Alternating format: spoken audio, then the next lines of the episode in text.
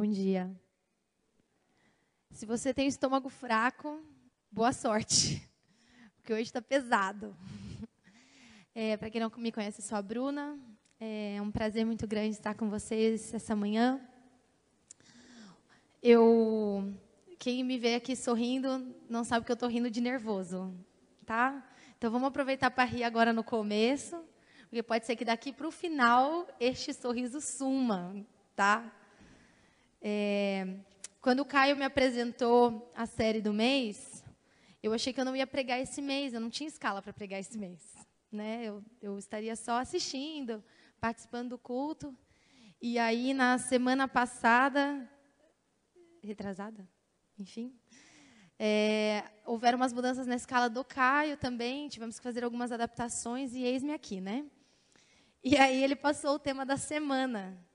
E eu não sei se você já sentiu como se tivesse tomado um tiro. É, essa foi a sensação, tá? Quando a gente, sem mais delongas, pensa que cada um tem a sua história, já percebeu que nós temos uma necessidade de narrar a nossa história? A nossa geração tem essa necessidade de narrar? Instagram Stories, Snapchat, Facebook, a gente divulga tudo o que a gente está fazendo. A gente divulga as nossas viagens, dia 1, um, estou não sei aonde, dia 2, como se a nossa vida fosse feita em capítulos, né? O prato de comida que a gente come, a gente quer postar, né, a nossa refeição. Alguns mais corajosos postam de manhã cedo, logo que acordam, com a remela brilhando ainda no olho, porque tem que dar abertura, né? Tem que mostrar a evolução do dia. Eu sou uma pessoa que ando de transporte público todos os dias. Eu gosto de mostrar meu, minha sofrência no transporte público de São Paulo. A gente tem uma necessidade tão grande de narrar a nossa história que a moda agora é retrospectiva. É a parte que eu mais detesto dos aniversários. Gente, me dá um nervoso. Não sei se é porque eu sou insensível e porque eu não tenho filhos ainda. Mas se vai num aniversário de uma criança de um ano e tem 30 minutos de retrospectiva. Como é que vai ser o aniversário dessa criatura de 15? Em um ano. Gente, e aí os pais ficam maravilhados com aquelas fotos, tudo igual. Desculpa, pais. Aquele monte de fotos, tudo igual. Que é o neném assim. Aí o neném assim. Porque eles não souberam escolher qual a foto que eles gostam mais, porque ele é tão fofinho. E aí é meia hora de foto. É um CD rolando, né? um, um, um EP. Não tem mais CD hoje em dia, né, gente? Ô, oh, Bruna, revelando a sua idade. E aí, você fica meio nervoso. Você que não está dentro da história, você que não convive com aquele neném, você que não é o pai, não é a madrinha, não é nada. Você fica assim, misericórdia, que hora que eles vão cantar o parabéns? Essa criança está dormindo já, pai. A criança não vai segurar. A criança vai dormir e não vai ter parabéns. Não vai ter docinho. E eu fico desesperada. E aí a gente põe até trilha sonora, né? Não tem? Quem aqui nunca andou num ônibus num dia de chuva, ouvindo uma música triste e se sentindo dentro do clipe? Passando a mão assim, junto com as gotas, assim, do lado de fora, assim. Porque a gente tem essa necessidade de narrar, porque a gente quer atuar a nossa própria história, né? E aí, a gente chega num ponto complicado aqui, que é o seguinte: e quando a gente se torna o vilão da nossa própria história. E quando a gente deixa de ser o mocinho da história e a gente passa a ser o vilão. Quando a gente comete um erro que é muito grave. Que a gente pode ser julgado, a gente pode ser excluído. A gente acha que aquele erro que a gente cometeu não tem perdão. Não tem como mais voltar atrás. Machucou muita gente. Machucou muito a gente manchou nossa história. Perdemos a audiência. Tem coisas que a gente não quer postar. Tem coisas que a gente não quer fazer uma retrospectiva. Tem coisas que se a gente pudesse, a gente excluía da nossa vida, apagava da nossa memória e não queria lembrar nunca mais. Existem coisas assim. Eu não sei se existe na vida de vocês, mas na minha vida existe. E eu estou extremamente com dor de barriga hoje. Porque hoje vocês vão conhecer um capítulo da minha vida que eu nunca contei em público. Contei para poucos amigos, para poucas pessoas. E quando eu recebi essa tarefa, eu sabia que era a hora. Porque essas coisas, esses episódios de vilania da nossa vida, elas prendem a nossa consciência. Você vive numa prisão. Você não se perdoa, e aí você fica se martirizando na sua consciência. Você é o seu próprio algoz, você é o seu próprio carcereiro. Você vive com medo. Você tem medo que as pessoas descubram. Você vive escondendo partes da sua vida, episódios da sua vida, porque esses erros, essas falhas, fazem a gente viver com medo. É um fantasma. Parece o fantasma do passado que todo. Eu, eu acho que eu estou. Entendeu? Está com efeito. Eu acho que quando a gente comete esses erros, parece que o fantasma dos nossos erros vem atormentar a gente na hora que a gente vai dormir, principalmente. E aí a gente evita lugares silenciosos. Porque se a gente ficar sozinho e em silêncio, a gente vai ouvir a nossa própria voz. E esses pensamentos vão voltar. Aí desorganiza todos os nossos pensamentos, a gente não consegue, assim como a Dai falou, no, a Damaris falou no, no testemunho dela, parece que bloqueia a gente não consegue viver novas experiências. O medo é tão grande de viver aquilo de novo, ou tão grande de a gente se expor de novo, ou pior, que alguém descubra aquilo que a gente fez, que a gente não está disposto a viver novas experiências. Eu não consigo dirigir, eu não consigo ficar na frente de uma câmera, eu não consigo me abrir para um novo relacionamento, eu tenho medo de ter filhos, eu tenho medo de conhecer novas pessoas, eu tenho medo de um novo emprego, eu tenho medo enfim, de tantas coisas, porque me gerou um trauma muito grande. E aí você começa a se sentir culpado, você sente uma vergonha imensa, você começa a se sentir sujo, indigno, com uma vergonha tão grande que você não se sente apto para entrar na presença de Deus. A vergonha ela vai tomando o seu coração, o medo, o remorso, que você não consegue orar, não consegue mais se sentir digno de frequentar a igreja. E aí você para de ler a Bíblia porque a Bíblia te confronta, a Bíblia te traz desafios novos. E aí você vai se isolando cada vez mais, se afundando cada vez mais e evitando cada vez mais confrontos e vivendo uma vida infeliz, perdendo o seu tempo precioso nessa terra. Mas hoje eu tenho para contar para você a história de um homem que também viveu uma vida infeliz por um tempo. Um homem que teve a sua vida transformada também, mas que foi excluído, que cometeu erros graves. Eu vou contar a história de um homem e de uma mulher. Pessoas que cometeram erros gravíssimos, que poderiam ser excluídas da sociedade, que foram excluídas ideologicamente por algum tempo, mas que Vamos às cenas dos próximos capítulos, né? Nós vamos ler a passagem no texto de Lucas, no capítulo 19. Nós vamos ler 10 versículos. Peço que você preste atenção. Diz o seguinte: Jesus entrou em Jericó e estava atravessando a cidade. Morava ali um homem rico chamado Zaqueu, que era chefe dos cobradores de impostos. Ele estava tentando ver quem era Jesus, mas não podia, por causa da multidão, pois Zaqueu era muito baixo.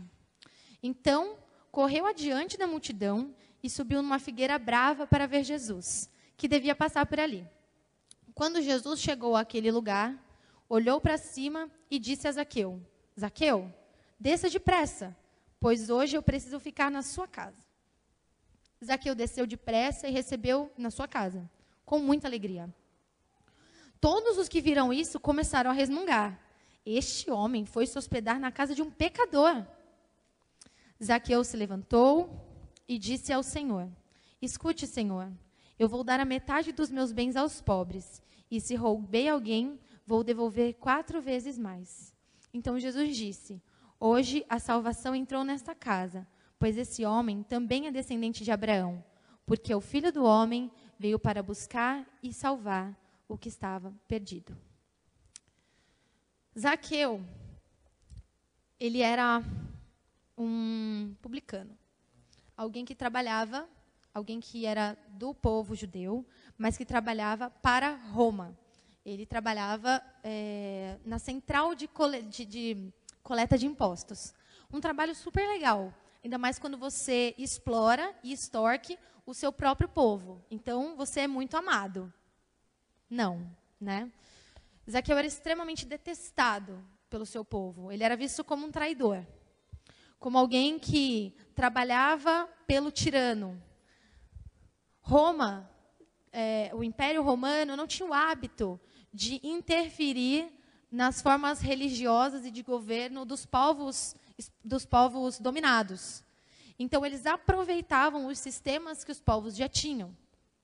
Então, Zaqueu era um cara que cobrava os impostos dos judeus para pagar os tributos a Roma, no caso, na cidade de Jericó, que era uma rota importantíssima de comércio, uma das cidades que mais coletava impostos. E essa é nova, isso não acontece no Brasil, não tem no Brasil, tá?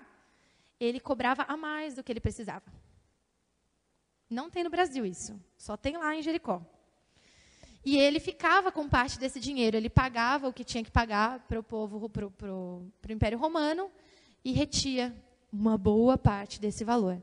Então ele era tido não como um estrangeiro, não como um misturado, mas como um traidor.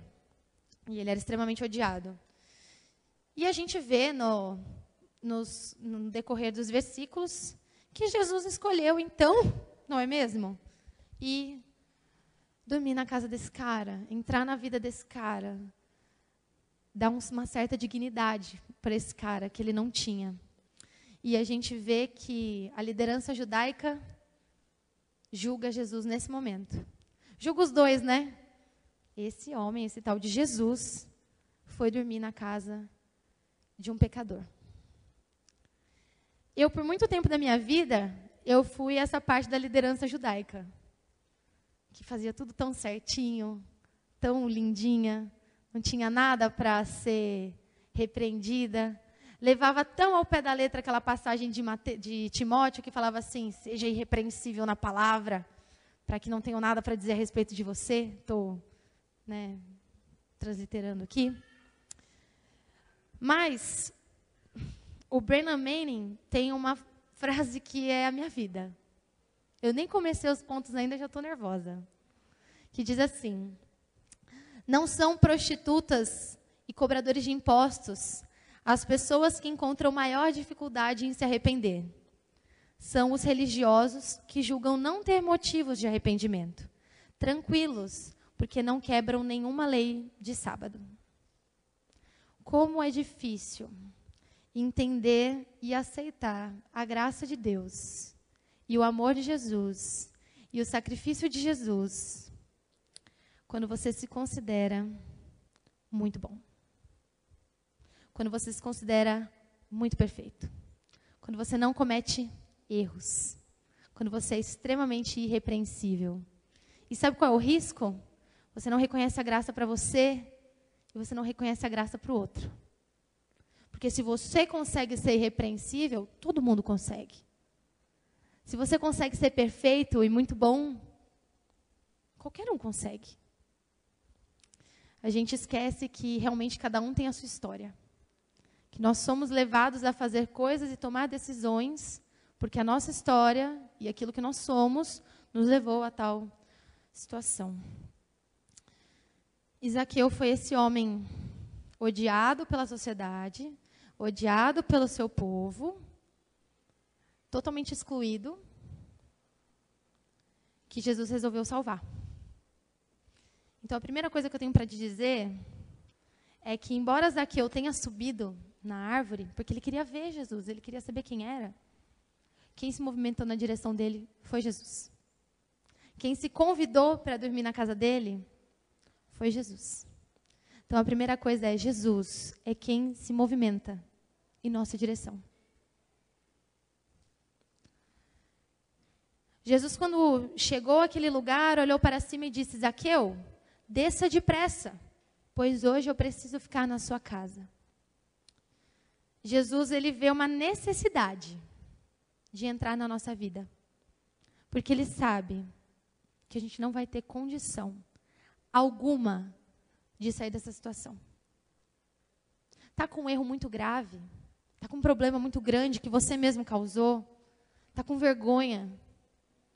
Não, eu não posso voltar para Deus. É, eu não sou digno, eu não sou bom o suficiente. Eu não vou conseguir. Eu sou um traidor, eu sou horrível. O meu erro ninguém pode saber, porque ninguém vai me perdoar. As pessoas vão olhar para mim e vão falar: nossa, que lixo de pessoa. Que lixo. Não merece nada. Tem tantos outros adjetivos maravilhosos para a história que eu vou contar para vocês hoje, que a gente vai precisar tirar as crianças da sala. É Jesus que faz o movimento. O Bernard Manning diz também que o evangelho da graça anuncia o perdão precede o arrependimento. O movimento de Jesus é entrar na casa de Zaqueu. Não é Zaqueu que clama e fala: Jesus, eu sou péssimo. Vem na minha casa, me salva, porque eu sou horrível. Não. Zaqueu está quietinho na dele, só de curioso. E Jesus passa e fala: Olha, estou precisando na sua casa. Eu imagino a dor de barriga que deu no Zaqueu. Jesus indo na minha casa. Eu sou um lixo. É igual quando você recebe uma visita e a sua casa está uma zona. A pessoa fala que vai na sua casa. Minha mãe me ensinou um ditado que é o seguinte: mantenha a sua casa organizada porque você pode sair sozinha, mas você pode não voltar sozinha. Eu não ouço a minha mãe. E eu passo muita vergonha. Porque a minha casa está sempre uma zona. E foi o que aconteceu com Zaqueu. Ele saiu de casa com a casa bagunçada. Ladrão traidor, corrupto, explorador. E Jesus decidiu ir na direção dele. Então, a primeira aplicação, entenda: Jesus é que se move na sua direção. Está com vergonha? Está com medo? Não é a gente que realiza nada, é Jesus que realiza. É, a gente se sente tão errado porque o nosso erro, o nosso equívoco, a nossa escolha machucou tantas pessoas ao nosso redor, machucou pessoas que a gente ama. O meu erro talvez tenha sido, a, a consequência do meu erro talvez tenha sido a separação de uma pessoa, é, o, o, o, a morte de alguém, enfim. É, eu perdi uma amizade muito intensa, machuquei, magoei. E aí eu me sinto tão errado que eu não consigo me entregar por inteiro para Deus, eu só consigo enxergar a minha culpa. E aí eu vou contar a primeira parte da minha história. Porque a história do Zaqueu eu já contei, agora eu vou contar a minha. Eu casei aos 20 anos de idade. Essa história tem direitos autorais, tá? Eu pedi os direitos autorais da história para todos os envolvidos. Quase todos. E eu casei aos 20 anos, muito feliz, muito linda, né, maravilhosa, noiva de branco. Entrei na igreja com meu pai. Coisa linda, gente. Meu marido não era tão lindo assim na época, mas eu estava maravilhosa. E casei, fiz um ano de casado, maravilha. Mentira, ninguém tem um ano, um ano de casado maravilhoso, mas estava bom.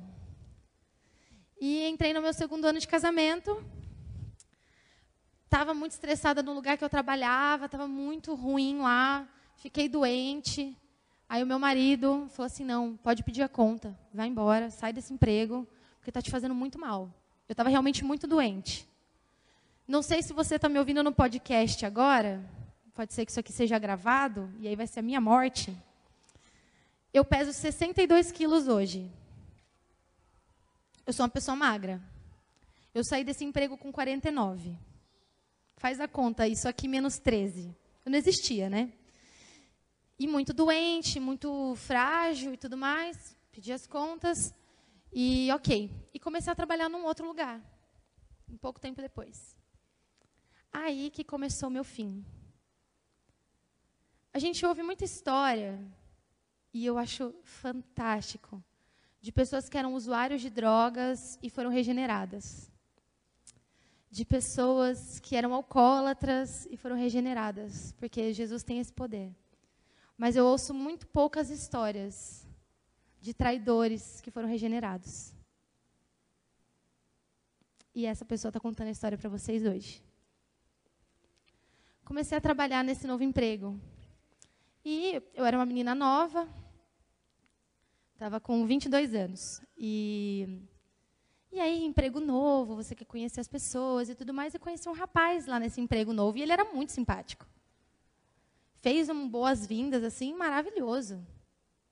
E desse boas-vindas maravilhoso, a gente começou a conversar muito.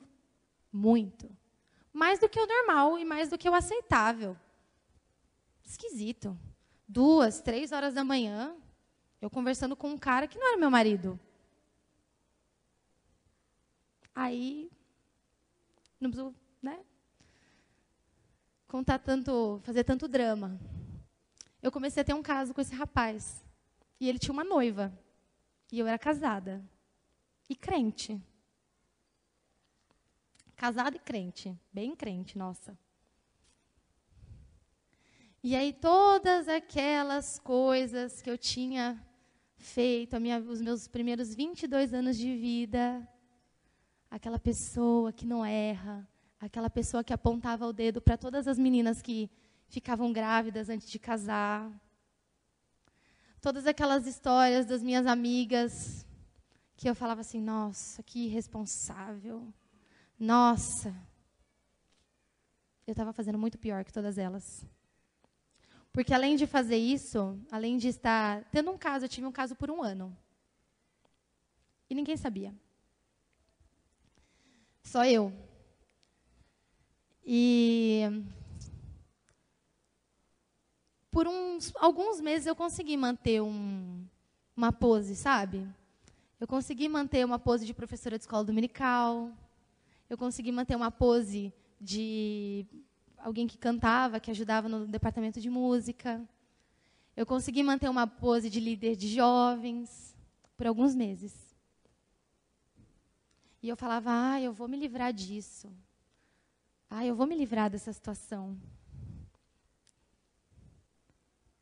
E só piorava. E eu não contava para ninguém. E foi ficando cada vez pior. E foi ficando cada vez mais intenso. Eu ia me envolvendo cada vez mais. Aí eu comecei com uma novidade. Era tão difícil para mim segurar aquela barra de ser aquela pessoa que eu odiava, de ser aquela pessoa que eu sempre julguei, que eu comecei a me alcoolizar diariamente. Para eu conseguir fazer qualquer coisa e estar com pessoas, eu precisava estar alcoolizada. E as pessoas não sabiam. A minha mãe não sabia, meu pai não sabia, meu esposo não sonhava. E eu sentia cada vez pior. Porque o Gustavo é um cara muito maravilhoso. Um cara muito cuidadoso, muito atencioso. E ele vinha, me dava atenção, me dava carinho, não sei o que e tal. E eu, por outro lado, estava detonando com a nossa vida, destruindo o nosso casamento.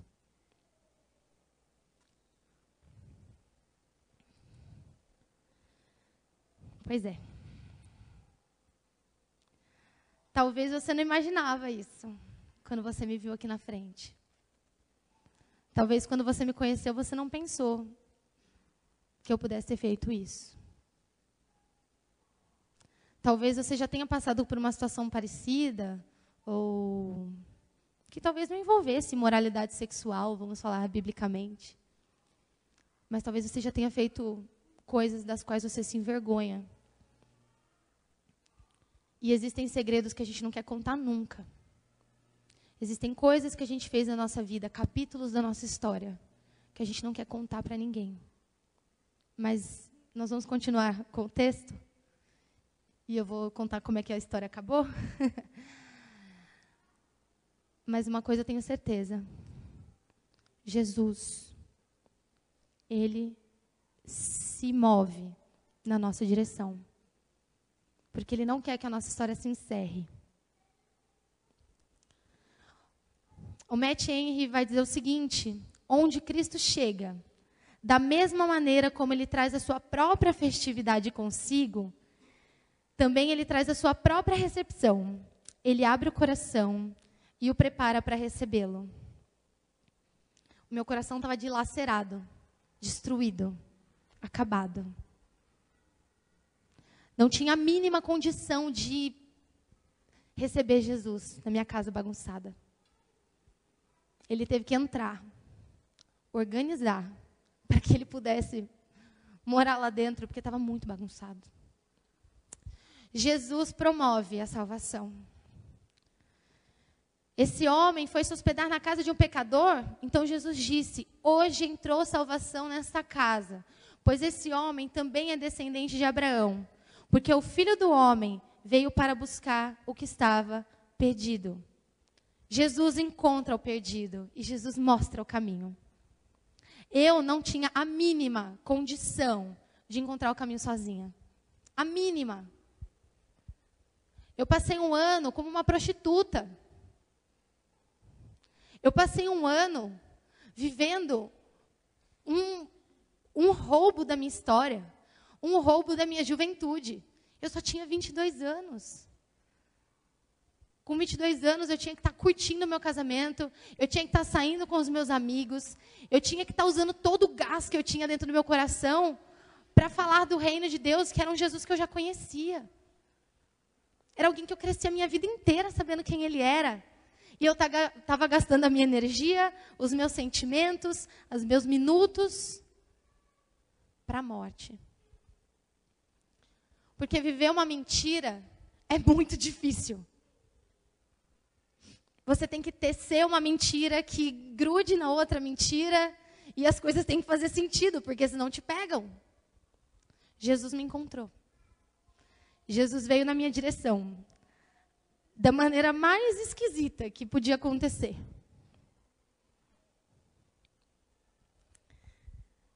Eu tinha saído dessa empresa, né? E o Gustavo continuou trabalhando lá. E como eu disse para vocês, eu era uma alcoólatra, ok? E a gente, eu voltei para trabalhar nessa empresa e nós fomos fazer um treinamento. Só que ele trabalhava numa área, eu trabalhava em outra área. E a gente ficava separado. Então, eu ia para casa e ele continuava no local que a gente trabalhava. Acabou a minha parte, acabou o trabalho que eu tinha que fazer, eu voltei realmente, efetivamente para minha casa. E o meu chefe me deu um bônus, me deu uma grana. Falou assim: obrigada, você foi muito bem tal, tal esse dinheiro. O que, que eu fiz? Eu comprei uma garrafa de uma bebida X, que eu não vou dar dica aqui, né? E no meu auge dos meus 50 quilos, eu tomei mais ou menos uns 600, 700 ml de uma bebida extremamente forte, que tem quase 50% de álcool. Isso em 50 minutos. Eu tive um coma, um coma alcoólico sozinha em casa. Sozinha.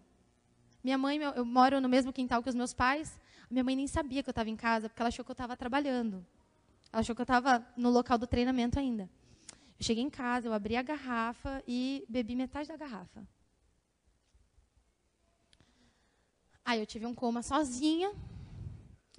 E como Jesus não queria interromper a minha história naquela hora, eu desmaiei. Eu, eu acho que eu estava sentada no sofá, eu não sei, eu não lembro. Mas pelo, tipo, CSI, né? Pelo estudo do caso, eu acho que eu caí assim. Eu acho que eu estava no meu sofá e quando eu desmaiei, eu desmaiei assim de lado. Sabe quando você deita, mas fica com a perna sentada?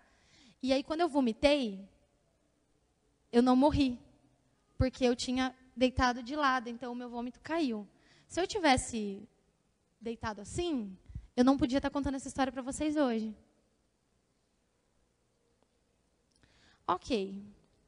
Acordei na manhã seguinte, toda vomitada, metade da cara assim, ó, o corpo todo. Não sabia onde eu estava, não sabia nem que eu estava na minha casa. Acordei, eram umas seis da manhã, assim. Fui no banheiro, eu estava na situação pior da vida. E olha que eu não enxergo bem sem óculos. Mas eu não tinha a mínima condição de achar meu óculos. Olhei assim tal, aí senti uma fraqueza, uma moleza assim, e por acaso peguei meu telefone. Quando eu peguei meu telefone, tinha umas 500 mensagens umas 500 mensagens. Bruna, o que, que aconteceu? Pelo amor de Deus. Bruna, me atende. Bruna, atende o celular. Bruna, atende o celular. Nesses 50 minutos, eu consegui destruir a minha vida e a vida do meu marido. Teria tranquilamente a capacidade de fazer isso. Por quê? Eu estava conversando com uma prima minha que mora no exterior. E para ela eu já tinha contado a história. O Gustavo já sabia, porque eu já tinha contado para ele que eu tinha um caso. E toda vez que eu tinha recaída, eu falava para ele. Então você imagina um homem que passou um ano sabendo que a esposa dele traía ele. E aí toda vez que eu falava com o cara, eu falava assim, falei com ele. Só que nesse dia, um tempo antes, o Gustavo, eu falei assim, olha, não falo mais com ele tudo mais, porque eu via que aquilo estava machucando o Gustavo. Eu falava assim, não é justo. Ah, é, porque era super justo eu continuar tendo um caso, mas tudo bem. Aí eu estava extremamente bêbada e eu ouvi a mensagem que eu mandei, falando com essa minha prima. Falei assim: eu vou acabar com o meu casamento. Eu não quero mais ficar com o Gustavo, porque não dá mais. Eu quero fugir com o fulano. Falando com ela. Só que sabe aonde eu mandei essa mensagem? De áudio? Num grupo que tem umas 25 pessoas, incluindo meu marido. Nossa. E aí, ele não foi o primeiro a ouvir porque estava trabalhando. Aí, tinha parentes meus no grupo, tinha amigos muito íntimos meus no grupo. E, tipo assim, eu joguei. E desmaiei. E eu só vi no dia seguinte. Uma amiga minha estava no exterior também, estava a trabalho, e ela me ligava e falava assim: Bru, pelo amor de Deus, eu quero cuidar de você, mas eu não posso. Estou mandando fulana e aí na tua casa. E aí não tinha ninguém para abrir, meus pais tinham ido viajar. E aí de manhã essa essa minha prima, é, uma prima minha, chegou, me deu banho e eu deitei na minha cama na manhã do sábado. Eu deitei na minha cama. O Gustavo chegou em casa só no domingo, no final da tarde. Do sábado de manhã até o domingo, umas seis horas da tarde, eu não conseguia comer nada. Eu não conseguia tomar um copo d'água. Eu não conseguia me mexer. Porque eu já tinha chorado tanto. E eu estava extremamente desidratada por conta do álcool. E uma situação lastimável. Pronto, agora todo mundo já sabe do meu erro. Inclusive, o meu marido sabe que eu quero ir embora. Porque para mim não dá mais. Aí ele me mandou uma mensagem no meio do dia, do sábado, falando assim: faz o seguinte, vai, pode ir, vai tranquila, vai embora. Não fica pensando na nossa família, não fica pensando em nada. O que eu quero é te ver feliz. Se você vai ser feliz com esse cara, vai embora. Pode ir. A gente divorcia, a gente não conta nada para ninguém. Não conta nada para ninguém como, Brasil? A pessoa, o gênio que vos fala, tinha colocado isso no, no, no WhatsApp, num grupo de uma, um monte de gente. E aí o Gustavo mandou essa mensagem no sábado à tarde. Ele só chegou no domingo à noite. Vai embora. Você quer ir embora com esse cara? Pode ir. Uma parte que eu não contei para vocês foi o seguinte: na noite que eu fiquei muito louca, que eu quase morri, esse cara trocou mensagem comigo. Tinha todas as mensagens dele lá, dizendo o seguinte: eu faço isso com várias mulheres. Eu só estou te usando. Porque eu gosto do seu corpo, porque eu, sua companhia é legal, você é divertida, mas eu não amo você. Imagina, eu não vou embora, eu não vou terminar com a minha noiva por sua causa. Você acha? E aí ele usou alguns adjetivos do que eu era que eu não vou usar com vocês porque são. É tarde já, a gente tem que encerrar isso. São dez para o meio-dia. E ele usou alguns adjetivos do que eu era. Ele me adjetivou. E ele falou que ele nunca estaria com uma mulher como eu. Imagina. Ele nunca ia largar a noiva dele maravilhosa para estar tá comigo, uma mulher casada que traía o marido. Imagina. E aquele foi o dia mais comprido da minha vida. O C.S. Lewis diz que a culpa não é lavada pelo tempo, mas sim pelo arrependimento e pelo sangue de Cristo. E a gente vai encerrar, porque eu vou contar o final da história. Estou fazendo tipo novela, entendeu?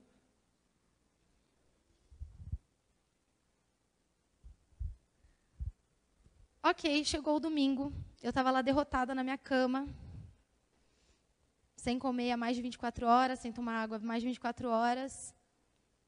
E você pode achar isso muito esquisito, você pode pensar o que você quiser, para mim não tem problema, você tem esse direito, tá bom? Mas aquele tempo de silêncio e solidão, porque assim, minha prima veio, cuidou de mim e tudo mais, mas depois ela foi embora e eu fiquei sozinha. Eu estava sozinha com fome. E, e são coisas que fazem a gente refletir. Deus começou a falar muito comigo naquela tarde. Aquelas palavras que eu tinha lido a meu respeito, eu não conseguia acreditar nelas. Será que eu sou mesmo essa pessoa que esse rapaz está falando que eu sou? Será que foi para isso que eu fui criada? Será que é, é esse meu propósito de vida? Aí, chegou meio da tarde do domingo, eu ouvi o barulho da chave na porta. Eu estava achando que o Gustavo não ia nem voltar para casa, para ser bem sincera. E eu ouvi o barulho da chave na porta. O meu coração foi testado naqueles 30 segundos entre ele subir a escada, deixar a mala e entrar no quarto. Eu descobri que do coração eu não morro. Eu estava lá, parecendo um, uma alface murcha do final da feira, na cama, assim. Me sentindo um lixo. Me sentindo imunda. Não tinha banho no mundo. Eu podia tomar banho de criolina que eu não ia me sentir limpa. E o Gustavo já tinha falado para mim: vai embora. Você quer ser feliz com esse cara? Vai embora. Você vai ser feliz assim? Vai. Você não quer mais ser casada? Não tem problema. Só vai ser feliz. O Gu entrou no quarto. E eu estava assim.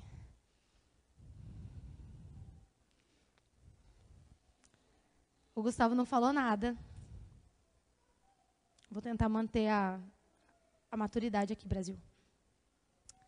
O Gustavo entrou no quarto, sentou do meu lado na cama, na nossa cama. Aí ele me abraçou. Eu não sei se você já abraçou um mendigo. Você já. Mas o Gustavo me abraçou de uma forma que eu me sentia a pessoa mais eu vou ter que falar porque o pessoal que está ouvindo não está tá vendo meus gestos. Imunda, podre, como se eu fosse um cadáver. E ele me abraçou. E falou a seguinte frase, que eu carrego há anos comigo.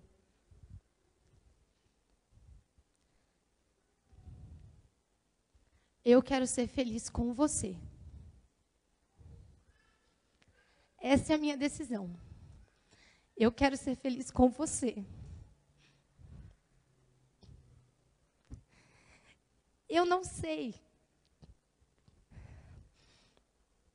Eu não sei qual é a voz de Jesus. Exatamente. Qual é o timbre de voz de Jesus. Quando ele olhou para Zaqueu e falou assim: Hoje teve salvação nessa casa, porque você também é filho de Abraão. Houve arrependimento.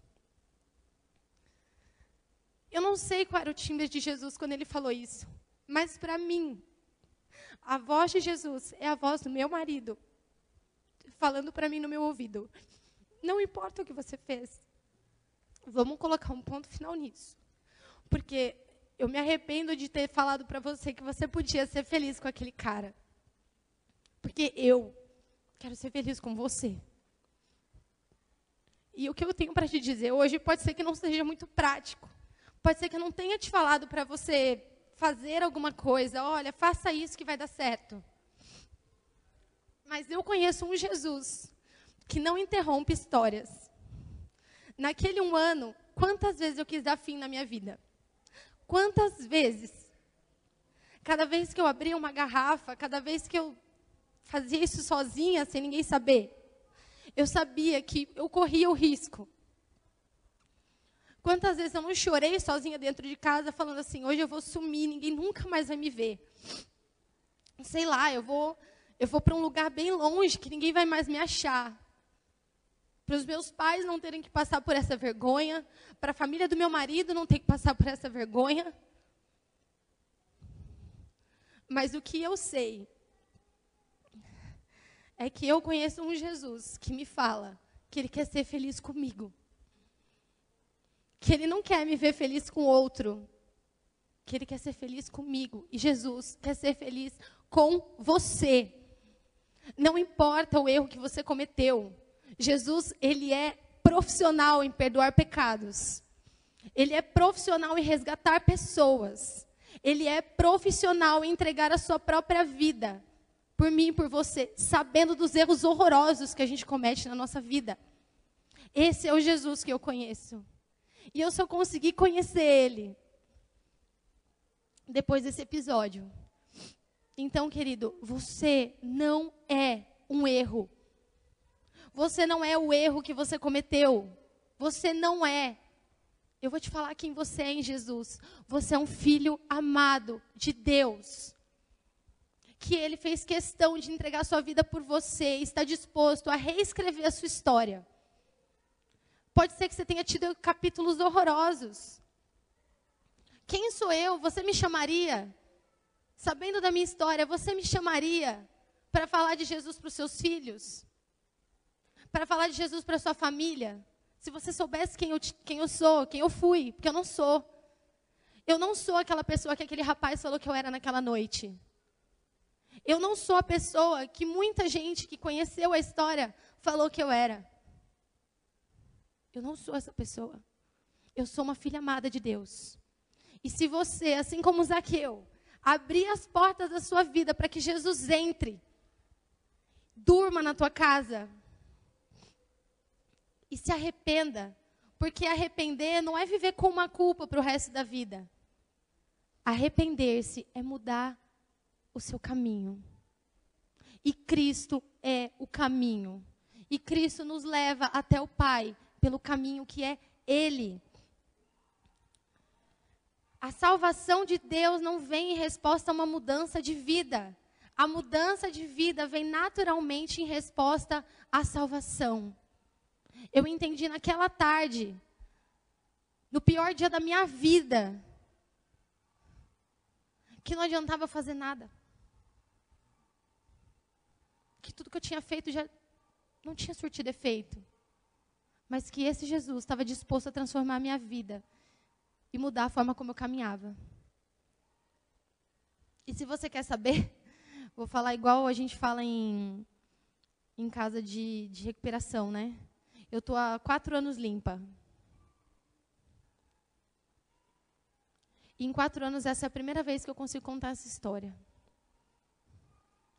E existem segredos que precisam ser contados.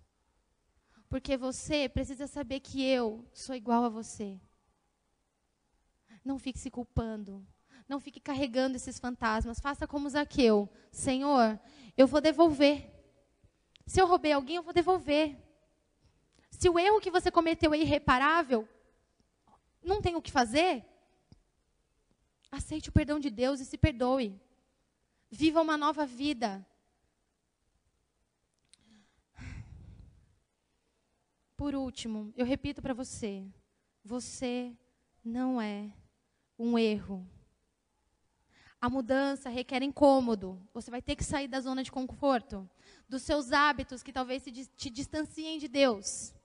Talvez tenham coisas que, tem, que precisam ser mudadas e vai incomodar, vai doer. Naquela tarde eu tomei o primeiro choque. Mas foram anos, eu estou falando de quatro anos de história, e essa é a primeira vez que eu consigo contar. E quase que não consigo. Mas hoje não dói mais. Eu sei que tem uma cicatriz aqui. Mas toda vez que eu olho para ela, eu lembro daquela frase: Eu quero ser feliz com você. Jesus teve compaixão de Zaqueu, um traidor do povo. Jesus teve compaixão de mim, uma traidora.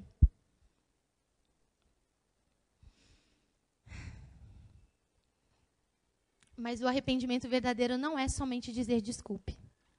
Requer uma mudança também. Por último, agora é sério. Num mundo onde tudo gira em torno de se autopromover, o arrependimento é algo brutal. O arrependimento é o único caminho para ser curado. Você quer ser curado? Você quer mudança? Nosso tema hoje então era do erro à mudança? Se arrependa. Se arrependa significa ande pelo novo caminho. Volte atrás. Faça uma conversão 180 graus. A presença de Jesus é um convite à salvação.